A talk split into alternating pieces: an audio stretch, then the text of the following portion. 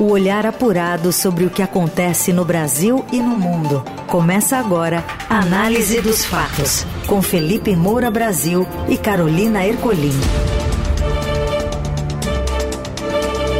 Sejam bem-vindos a mais uma edição da Análise dos Fatos por aqui. A gente que atualiza o que de mais importante acontece no Brasil e no mundo, no meio do dia, na hora do almoço, para você seguir bem informado, não só com as notícias, mas também com a análise dele. Tudo bem, Felipe? Salve, salve, Carol, equipe da Eldorado FM, melhores ouvintes. Sempre um prazer falar com vocês no Análise dos Fatos, que logo em seguida fica disponível nas plataformas de podcast. Vamos com tudo. Vamos aos destaques desta terça, 18 de julho. Em Bruxelas, presidente Lula de, diz ter debatido a possibilidade de normalizar a Venezuela após reunião com representantes de governo e oposição. PF prende 16 integrantes de quadrilha que trocou malas de brasileiras presas por engano na Alemanha por tráfico de drogas. E ainda, presidente de agência de governo omite duplex de 4 milhões de reais da Justiça Eleitoral e as oportunidades de carreira para brasileiros fora do país. O que acontece no Brasil e no mundo. Análise dos fatos. O presidente da Agência Brasileira de Promoção de Exportações e Investimentos, Jorge Viana, omitiu um duplex de luxo da Justiça. De Brasília, o repórter Tássio Lohan conta a apuração.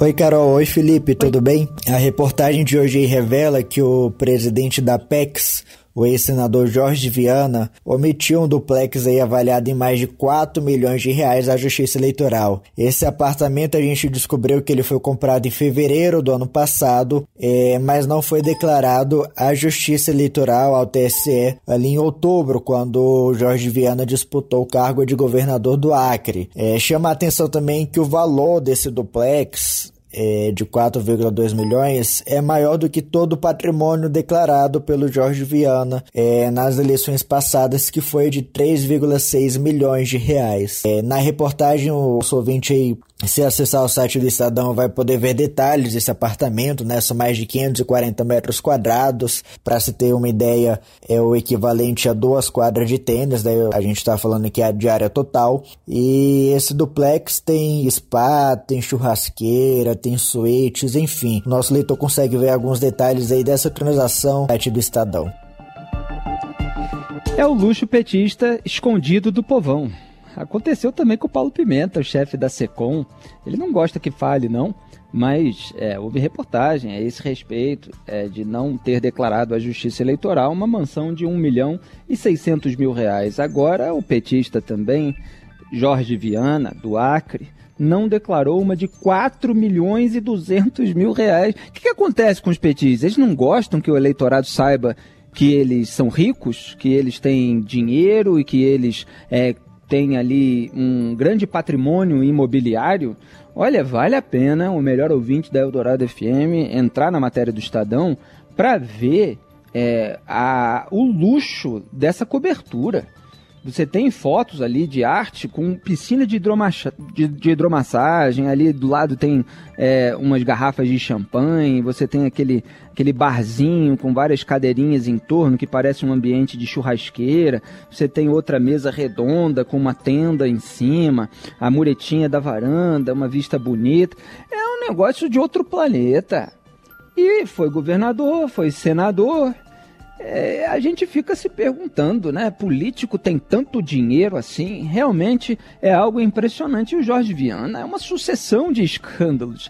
Ele é, passou a comandar a Apex, que está lá para promover exportações brasileiras. Então o sujeito não pode ser monoglota para promover exportações brasileiras. Está promovendo produtos brasileiros no exterior.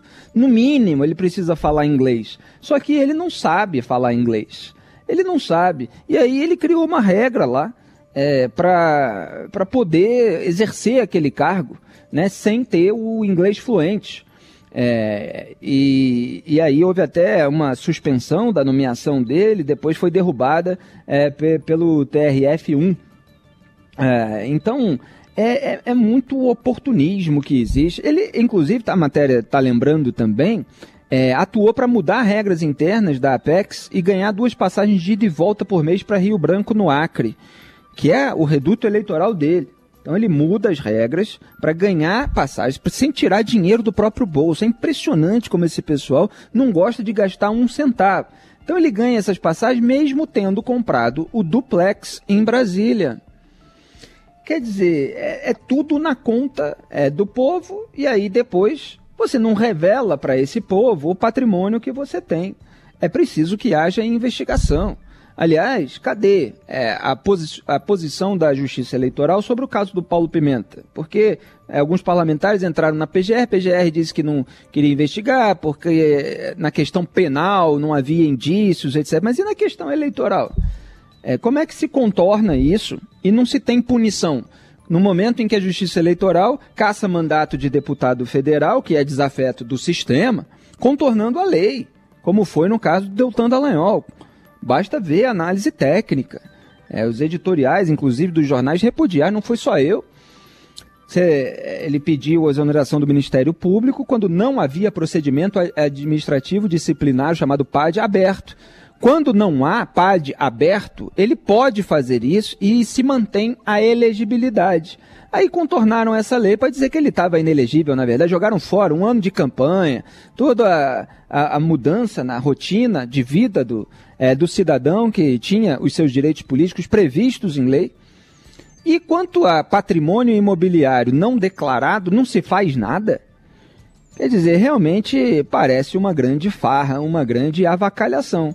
Mas olha, vale a pena ver as imagens, hein? É o luxo petista, eles gostam muito. É que eles não dizem nos discursos, escondido do povão.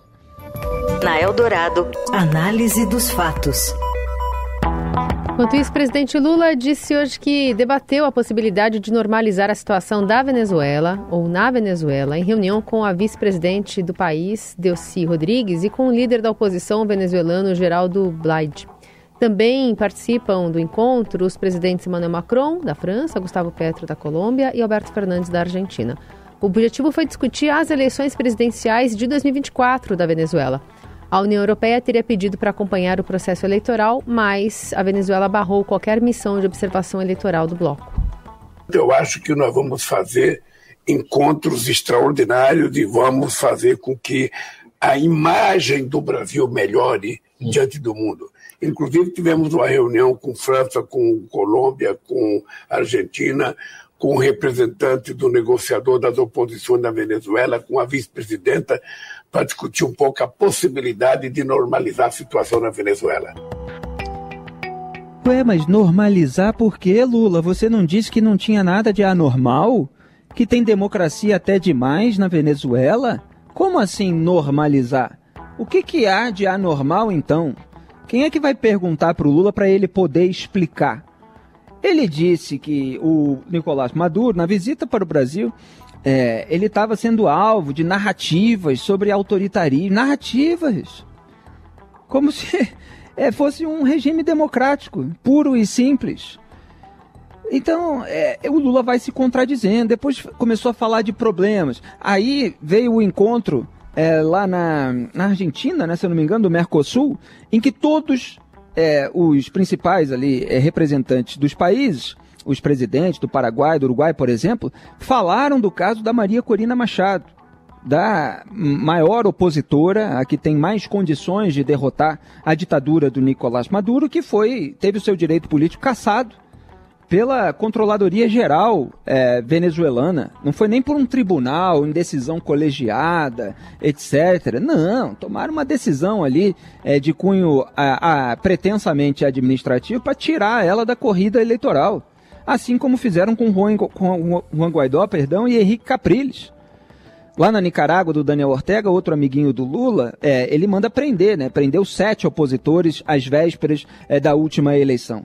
Aí você tem a União Europeia querendo mandar uma missão internacional para fiscalizar a, a, a, suposta normalidade da Venezuela e o regime ditatorial do Nicolás Maduro, parceirão do Lula, não deixa. Então o que, que o Lula, que sempre é, fala que está tudo bem, está tudo normal, ele quer normalizar agora. Bastante curioso isso. Olha, o Mário Abdo, presidente do Paraguai, mais uma vez foi preciso a respeito disso tudo.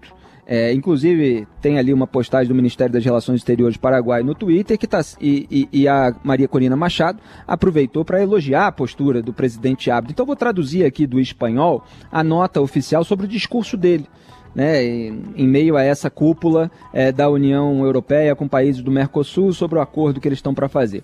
Quanto aos princípios de defesa da democracia e do Estado de Direito, o presidente Abdo afirmou que se sente representado pela recente aprovação de uma resolução do Parlamento Europeu que condena a decisão arbitrária que desqualifica Maria Corina Machado e outros expoentes da oposição venezuelana para participar das próximas eleições.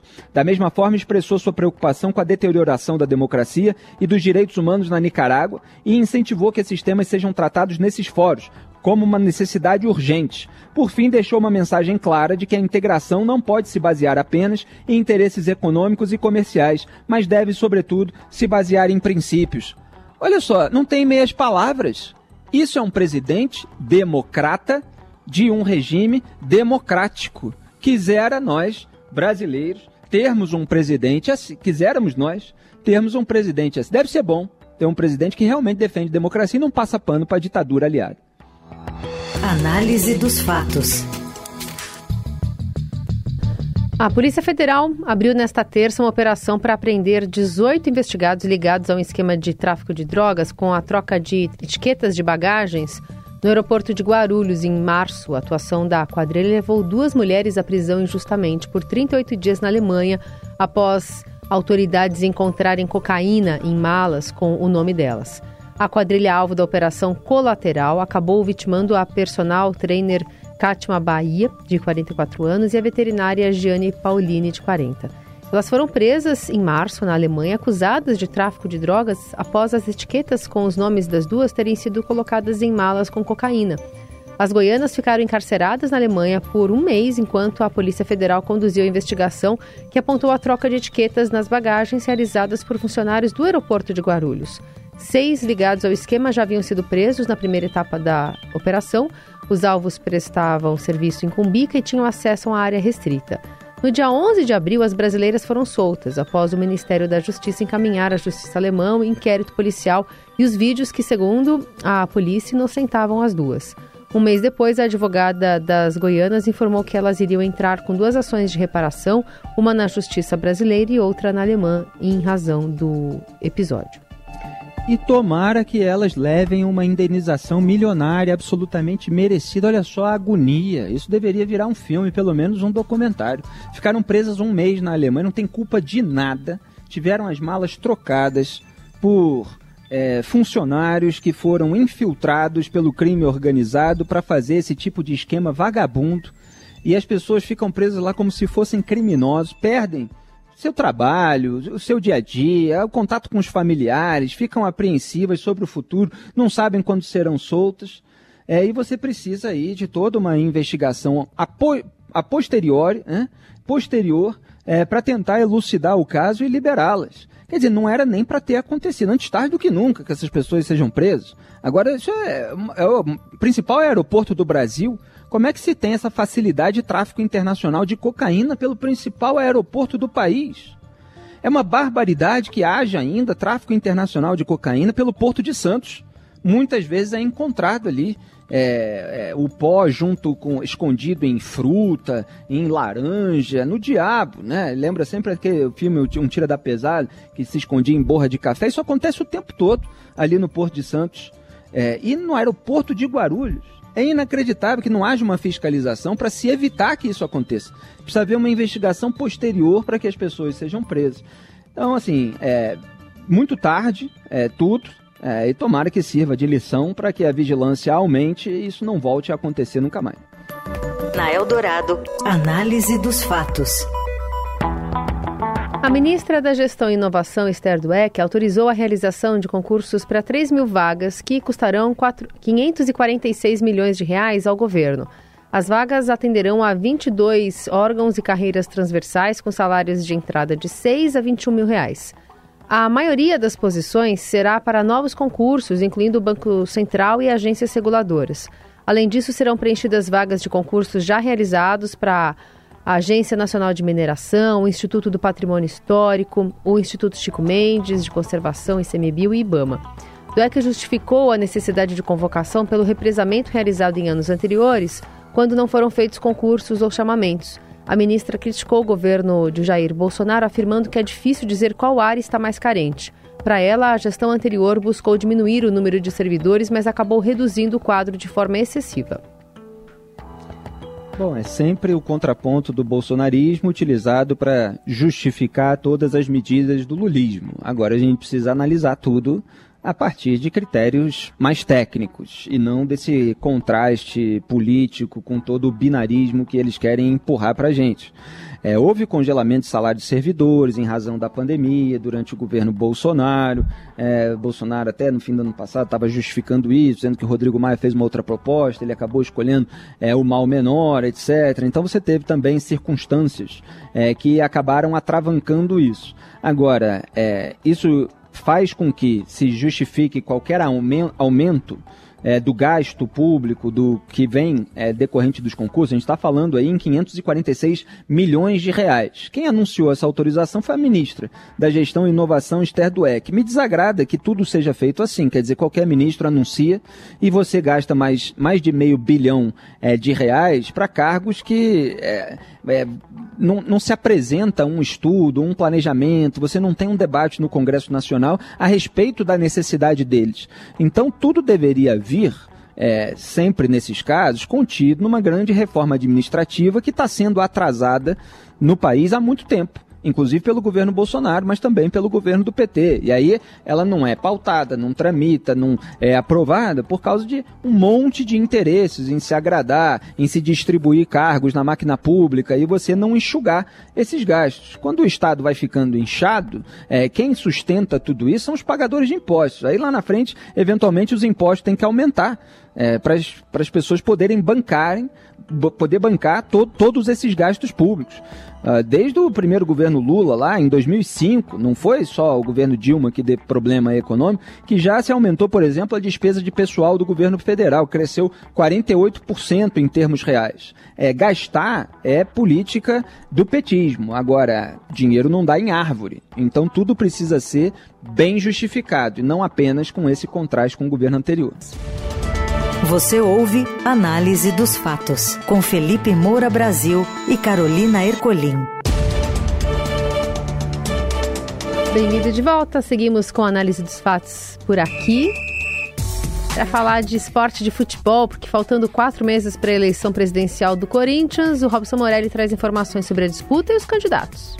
Olá, amigos. Hoje quero falar do Corinthians, não propriamente do jogo hoje à noite contra o Universitário, valendo vaga nas oitavas de final da Copa Sul-Americana, competição que o Corinthians não quer passar. Luxemburgo já falou isso, vai por o time reserva, mas que tem grandes chances de conseguir a vaga porque ganhou a primeira partida em São Paulo e agora joga lá no Peru. Quero falar das eleições presidenciais do clube. Já está quente quente a disputa entre dois candidatos, André Oliveira, o André Negão, é, e o Augusto Melo. André é do time do André Sanches, do time da situação, portanto, do time do Duílio, que é o atual presidente. É, e o rival é o nome da oposição. O Melo é o nome da oposição. O Estadão, no seu online, traz uma reportagem sobre esses dois candidatos, por enquanto, candidatos únicos, né? Situação versus oposição, numa reportagem do Rodrigo Sampaio e Ricardo Magatti.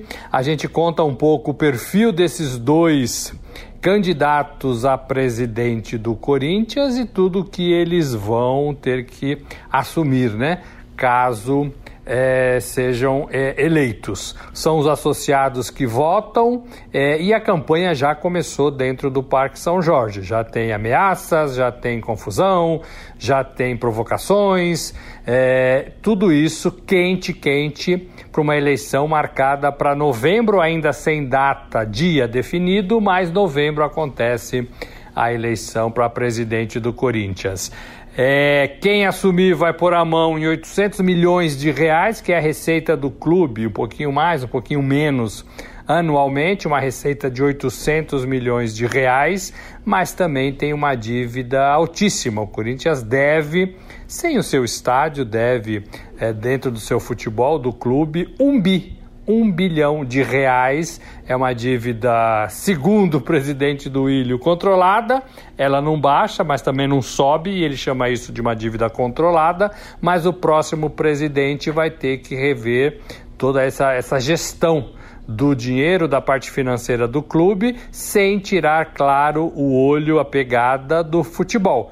Corinthians não vai bem no Campeonato Brasileiro, tem uma chance importante na Copa do Brasil, semifinal contra o São Paulo, e tem essa vaga para decidir hoje à noite, 21h30, lá no Peru, contra o Universitário, vaga que vale é, é sua continuação, né? Ou, na verdade, a sua entrada na Sul-Americana. É, é, se trata de um jogo de playoff antes das oitavas. Então o Corinthians ganha de 1 a 0 e agora tenta confirmar a sua passagem. É isso, gente. Falei, um abraço a todos. Valeu.